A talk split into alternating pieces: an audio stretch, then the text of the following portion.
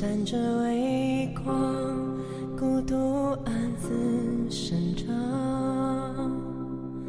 花香被雪平常，你的 Hello，大家好，这里是 FM 三幺四六九二，I'm Carson，我是今天的主播 Carson。今天我要跟大家谈谈的是两个字：冷静。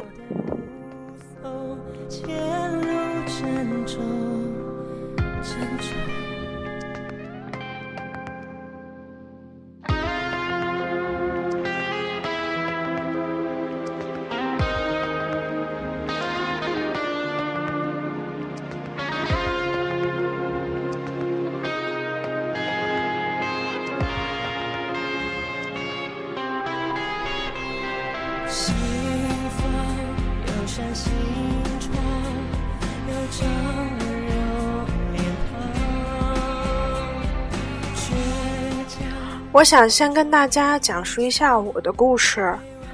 嗯，一年前我得知了我要有可能出国留学的消息，然后我本来想把我的快乐分享给我 QQ 上的好友，我就在空间里发了一条说说，然后接下来呢，我就开始，因为一年之后就要走了嘛，我就开始记录我的生活，我就往上面传照片，不管是我买了什么、吃了什么、去哪玩，或者是跟同学一起干了什么，我都往上传照片。然后呢，有一个同学就站出来说，在我 QQ 下面评论，说你这么愿意晒东西。我说我一年之后就要去美国读书了，我想记录一下我这一年在这个地方所干过的事。去了美国之后，如果想念这里，可以回来翻翻我的相册看。然后他说：“你以为你很嘚瑟是吗？你以为你很牛是吗？你出国留学怎么了？出国留学之后不还是那个样子吗？而且你说你出国留学，考不考得上还不一定呢。谁没空去看你炫这个炫那个？你就是要炫自己有钱是吧？”我愣住了，他是我的一个小学同学，我们小学时候的关系很好，我们大概是当了十二，呃九年同学。他是我小学同学，同时也是我初中同学，而且如果算上幼儿园的话，那就多的更不计其数了。我那天看到他突然在我下面评论，我吓了一跳。他怎么会这样说我？难道我在他的眼里就是这样的吗？之后他的小伙伴们就是围攻我，类似于他跟所有我认识的人啊，都发了条信息说：“你快屏蔽这个谁谁谁吧，他太恶心了，天天。”就穷的只剩下钱了。再说他的钱又不是他自己的，是他爸妈的，天天浪费爸妈钱，真白眼狼，太不要脸了。我特别特别的惊奇，不过其他那些人都没有在意他。之后呢，她有两个闺蜜，然后她们去乡下玩了。我给她另一个闺蜜评论了，说。你们是去乡下支教了吗？然后那个闺蜜没说什么，就说说那个，呃，我们去乡下玩了。然后她从底下评论：“至少你不会，至少我们不会浪费父母的钱。”我没有回复他，我觉得我要回复他一定会引起又一场争执。而且还是比在别人的说说下面，我觉得这种事儿挺挺丢脸的，所以我就没搭理他。之后我就发一条说说，我说我就发一张图，然后图上面可能写的话有一点刺人嘛，然后我在上面补了一句话，我说理解很难，但是我可以不解释。没想到我发完这条说说，他在有一秒吗，我觉得根本没有一秒，就又发一条说说。他发这条说说呢，的确的确让我感觉受伤了一样。他发那条说说简直太，就是说，嗯，让你感觉到。我给大家念一下吧，就是别要的不知道自己是谁，因为你不知道多少人在看你炫这个炫那个的时候，有多少人把你屏蔽了，你还乐呵呵的不知道自己是谁。他说的肯定是我，这没错。但是我觉得我们这么多年的朋友交情，他竟然可以这样说我，我觉得他是不是特别不懂我呀？然后，我也同时为我们的友谊惋惜。我我并不想把他删了，或者是把他拉黑。我觉得我一定要在一年以后把我的录取通知书晒出来。嗯，在这个期间呢，我收到的就是谩骂呀，也不少。光是同学，然后就是我们学校里面，我在这个国际班嘛，然后我们学校其他班级里的学生啊，对我们也是另另眼相看，而这个另眼相看呢，根本不是什么好词儿。一出来以后，我们。就是国际班嘛，怎么说也是比较特殊的，然后就有各种活动，反正我们就比较这个比较就是有福利嘛，可以这样说吧，有福利，然后就是可以坐的靠前一点啊，然后可以就是稍微随便一点儿，因为我们人少嘛。然后其他班同学就说，因为我们这个高一的时候有一次分班，然后我们就需要改那个什么，改楼就换楼，然后我们的中方课呢还得必须回到原来那个班级上，就是旁听嘛。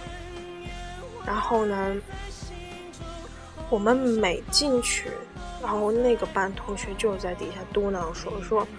你们国际班回来装什么逼呀？其实这种话我们听的谁都想给一嘴巴子，但是我们没有给一嘴巴子。我觉得这样的话又把事情闹大了，传出去，不是说他不好，是说我们国际班不好。因为本来我们人少，代表的是一个班级。如果我们一个班都指着他去骂的话，我觉得。这个对那个女生来说没什么，但是我们国际班出去以后就会被人戳脊梁骨。然后有个人专门就是在一个社交网站上嘛，就是圈我，就艾特我，然后专门就就是艾特我那种指指点点，就说某些人啊，你收敛点会死吗？知道你现在如鱼得水。你，你给我听好了，不是每个人都想看着你炫这个炫那个。现在你可以炫耀一切，还不是你父母白送的吗？别以为自己高大上，别人就是土老帽。人家好朋友、好闺蜜晒快乐，你就只会晒虚荣。矜持点儿吧，你没那么牛逼，也没几个人那么把你当回事儿。锋芒太露，容易折，你知道吗？其实当时我看到这句就这一段话的时候啊，我心里其实还挺难受的，不知道为什么就感觉我出国留个学，至于这么遭民愤吗？然后之后的一年中呢，我就开始努力学习，我觉得我一定要有一天拿到那个录取通知书，然后晒到所有的网站上，然后给那些曾经看不起我的。然后曾经就觉得我没那么牛逼的，觉得我特别特别就是嘚瑟的那种人都给他们看。然后呢，我就开始努力学习，努力学习，天天背单词。结果一年之后呢，我被一个重点高中录取。我把就是那个手机里面得到的那个 email 的 offer 截图下来发到说说上。我说我一句话没有说，我就心想啊，这些人看了这一定什么都不会说了。结果没想到我那个同学他在底下评论。你拿着别人的录取通知书来上面晒，你好意思吗？一般遇到这种事儿啊，我是不会回复的，因为我在这个也不算在网络上面，就是在学校里面还是比较有一点知名度的，就是说基本每个人提到，就是说看见我都是要都知道他是国际班的，因为我们班人比较少。啊，平常艺术节呀，什么什么什么大赛呀，基本我们都会参加，所以我们这几个人也认识了。因为我觉得，如果我在底下跟他骂的话，不仅有损我的形象，而且有损整个国际部的形象，而且有损我去到美国以后，就连那些华人都会估计会有损他们的形象。我可能考虑的有点多，但是。但只当我当时看到这个留言的时候，我还是挺生气的。但是我一直在告诉自己要冷静，冷静。当我冷静个一两个小时或是几分钟之后，我觉得这件事其实没什么。有些人就是你，他嫉妒你，他就不会明说出来，因为这样很丢面子，是不是？他就会用另一种方式去嫉妒你。去告诉你真棒，就是用这种去骂你的方式。这种方式呢，虽然不好听，但是你要理解为他很嫉妒，他在嫉妒你，他在夸你。虽然我这种方法有点不可行吧，但是至少能让你自己高兴一点。所以我觉得，我从微博上面看到啊，就是有人骂你的时候，你千万不要生气。这样子呢，就会最起码就会觉得你自己素质降低了。当别人看到的时候，就是说，你看，哎，这个人去骂他，这个人素质真不好。看到底下你反就是反驳他了那么多，他会说，其实这个人也不怎么样。我觉得如果这样的话，还倒不如就让别人去议论我算了。别人再怎样议论，我就觉得我正好可以成为他们眼中的焦点。我不管是说好的，或者是说坏的，我觉得都可以，就说明大家开始重视我了。如果当你发布一个或者说信息啊，或者说心情的时候，就是底下一个人都不不理你的话，我觉得这样也也挺伤心的。因为最起码就是说，嗯，别人都不重视你，都不理睬你，所以呢，我想希望大家无论是受到什么谩骂，或者是其他人的冷眼呐、评论呐，都要去微笑的对待人家。这个人当骂你的这个人看到你是这种态度，他也可能也就可能觉得自己太无理取闹了。当我在国外的时候吧，就是看，就是有很多外国人，就是说你，我因为英语不是特别好，就有很多的外国人就说，就是那种意思，就是说歧视你嘛，种族歧视，遇到的还是，反正不算少吧，就学校里面也有。就是那种有的学生就看的是中国人，就说中国人怎么样怎么样，然后说你怎么样怎么，因为英语不是很好，就有些东西看不懂了，他们就会嘲笑你。其实这种事儿我觉得多着去了，就甚至你在幼儿园，你一个橡皮泥或者是一个东西，一个折纸折的不好，就有人会嘲笑你。我觉得这种事儿太太多见了，太常见了，这根本就不算什么。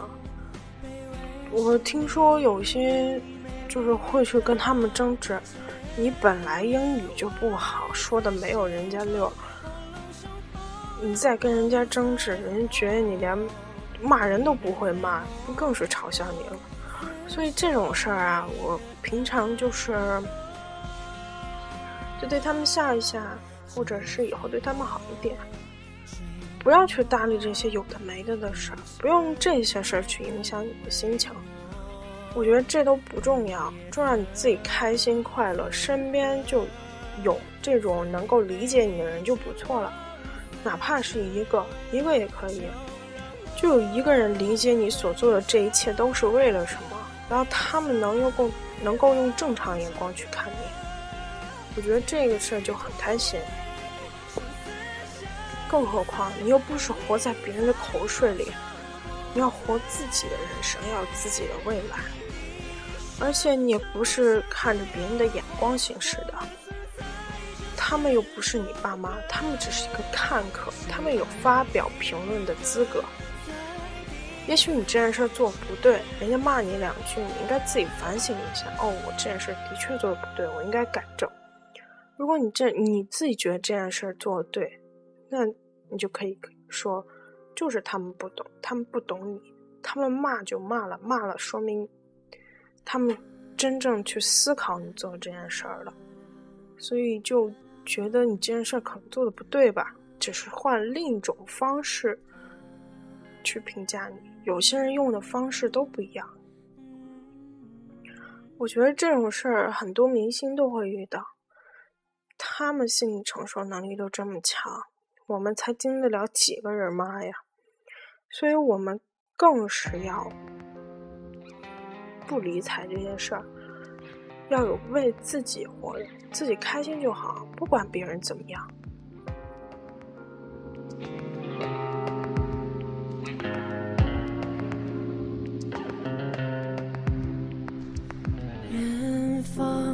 闪着微光，孤独暗自生长。花香被雪平常，你的荣光降下风霜。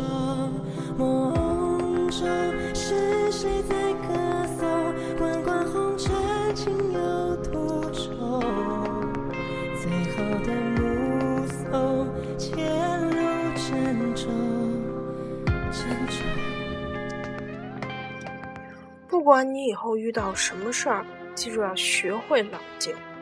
冷静呢是一种美德，虽然你做不到让任何人满意，每个人都有缺点。其实啊，什么事儿就当不知道就挺好，要坐观其变。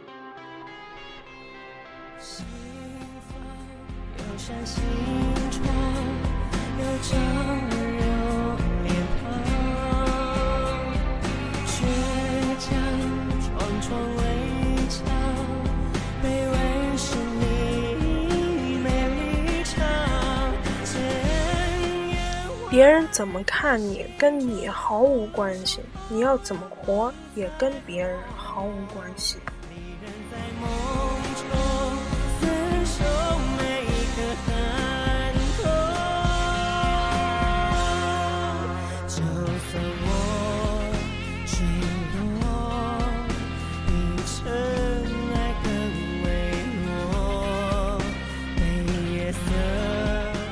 其实我从微博上看到了一句话，虽然这句话说的有点不是太文明吧，但是我觉得说的挺有道理的。我受得住多少人的支持，我就抵得住多少狗的怒吼。众狗恼羞，我独笑。当我把这段话发到我的空间上的时候，我就止住了一切流言的源头。我觉得这句话就是我以后能够不再受他们的闲言碎语、流言蜚语的攻击了。自打这句话我从微博上发了之后，就空间上发了之后，那些原来骂我的人就自从这句话发出之后啊，然后紧接着就是我的 offer 发出之后，原来那些骂我你都分别天天一天找我一次，就说：“哎呀，你现在混的这么好了，以后就是说出来找工作呀什么的，别忘了我呀。”然后我就说：“好呀，好呀。”其实他们骂我，我也知道。所以我现在不想跟他们说，别看，别，就回复他，你以前怎么骂我，你不知道啊？我觉得这样回复就有点太小肚鸡肠了。人与人之间这种交往，其实有很多摩擦，不管是朋友之间、亲友之间，还是男女朋友之间，摩擦都是免不了的。所以各位，我觉得，嗯。生活中啊，如果有人对你指指点点，你应该高兴，那说明呢，他开始重视你，他开始评价你所做的一切。但如果你受到了众多人的点评之后，你要学会冷静，不要当场跟他们对峙，这样只会觉得你没有教养，素质低。我从百度上面看了一篇文章，就是。冷静处事方为高。虽然我不知道这篇文章是谁写的，但是我觉得写的特别好。所谓冷静，指的是一个人在特定的场合下内心所持的一种沉稳状态。人在突然受到某种刺激时，情绪会发生急剧变化，或焦急，或忧郁，或兴奋，或冲动。这些情绪能不能被控制，取决于人的心理素质。心理素质好的人能够控制它，以致向更好的方向发展。表现在行为上就是临阵不乱、遇事冷静、沉稳，能够做到三思而后行。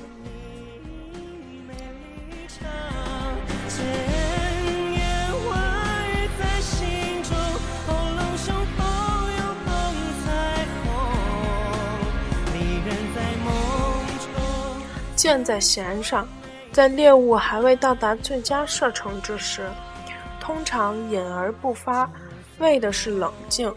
敌人在临近咫尺的时候，然而却尚未进入指定伏击圈，因此而按兵不动，是为不动，是为冷静。别人用手指指着自己的鼻尖，但此时还有一些回旋的余地，因此变而不急不恼。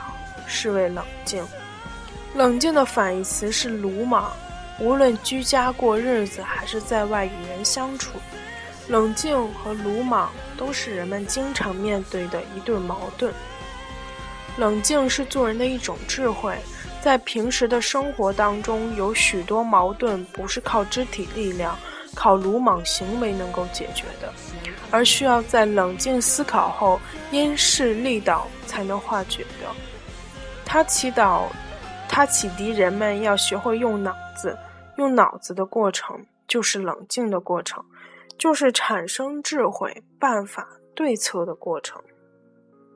一个头脑容易发热、发胀，甚至泡胀子性子，一点火就着的人，通常是谈不上有多少智慧的，当然也不会把矛盾解决的好，搞不好到最后还会被别人利用。或者是火上浇油，做出对自身不利的事来。冷静还是一种修养，冷静是源自于内心的。有的人冷静不下来，不论是心胸狭窄的原因，还是骄傲等多个方面的原因，说到底啊，还是自身修养不够。修养好的人，就能自觉的克己和律己。受挫折时不至于唉声叹气，获奖赏时不至于忘乎所以，有钱有权时不至于趾高气扬，待人处事时不至不至于骄浮躁轻狂。冷静也是自身力量的一种表现。俗话说：“有理不在声高。”冷静并非是软弱，也不是故作姿态，不是胆小鬼。而是审时度势，不轻佻，不张狂。常见有人一语不合便面红耳赤、吼叫如雷，这种人貌似强大，其实头脑简单、底气不足，是不堪一击的。即使是自己手上有百分之百的真理，也会因不冷静而使天平滑向对方的一边。头脑冷静又有礼节的人，显得既有风度又有力量。且不说诸葛亮凭借冷静和智慧巧设空城计，六出一山，七擒猛获，或绝于千里之外；也不说毛泽东胸怀若谷，指挥若定，率领红军爬雪山、过草地，四渡赤水。长驱两万五千里，胸中自有百万雄兵。很多人有不冷静的毛病，但人是可以改变的。冷静的心态要靠平时日积月累的苦修，不冷静的毛病也要靠平时一点一滴的克服。生活中应加注意，加强学习，重视自己的作风道德。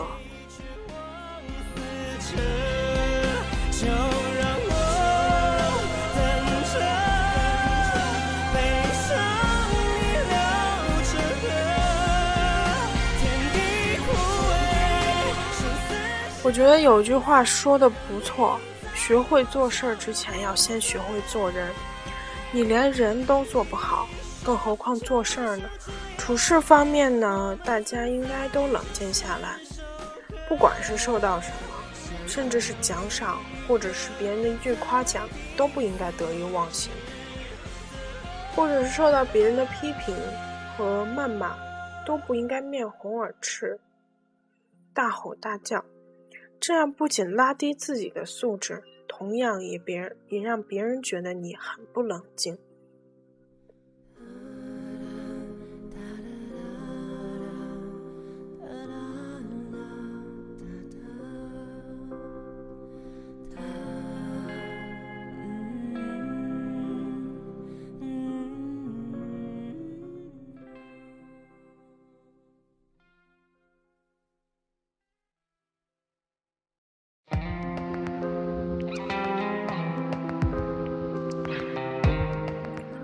所以，我想告诉大家，在大家平常无论受到什么的时候，如果对方不理解你，你自己可以想啊，虽然你不理解，但是我可以不解释。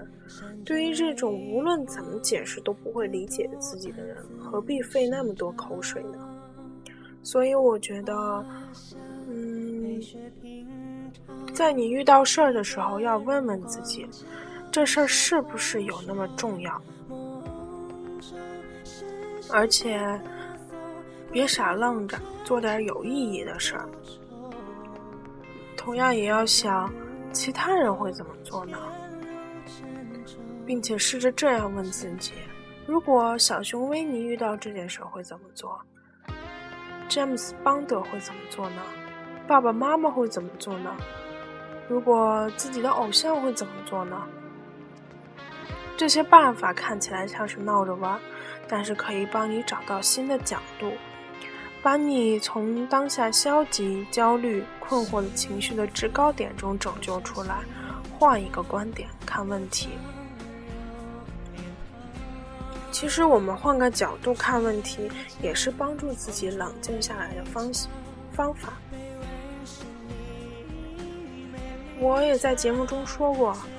就是当别人谩骂你的时候，你要换个角度去想他。如果有，如果你这个人做的连别人骂你都懒得骂你的话，你觉得你做人还有什么意义呢？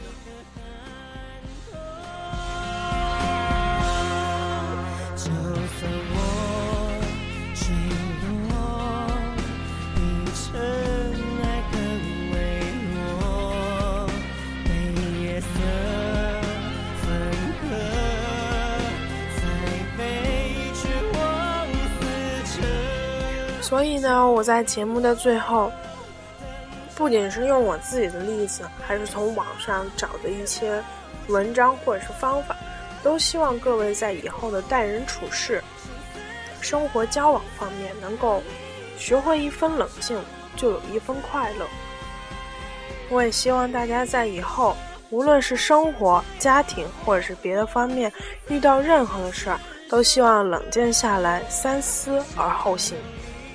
今天节目到这里就结束了我们下期再见吧拜拜。